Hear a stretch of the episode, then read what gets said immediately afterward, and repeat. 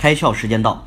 谈起公益营销呢，很多人的直觉反应就是捐钱。其实啊，公益营销的真谛是通过做好事，让你的商业呢变得更好。三月二十号，方太呢牵头发出了一封带有七十个错别字的公益联名信。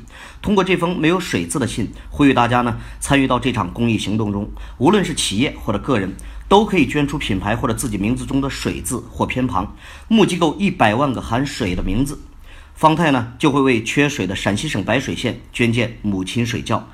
这样有趣又有爱的活动呢，引发了各方媒体和网友的助力。保守估计，已经有一百多家品牌和五十多家媒体机构通过各种方式参与捐名，活动曝光量呢也已超过了一点二亿。捐钱对于方太这种大企业来说太简单了，如何收获消费者的心才是核心，把自己的事儿变成天下人的事儿就是最好的路径。方太的这次传播活动呢，很好的达到了这个目的。今天你开窍了吗？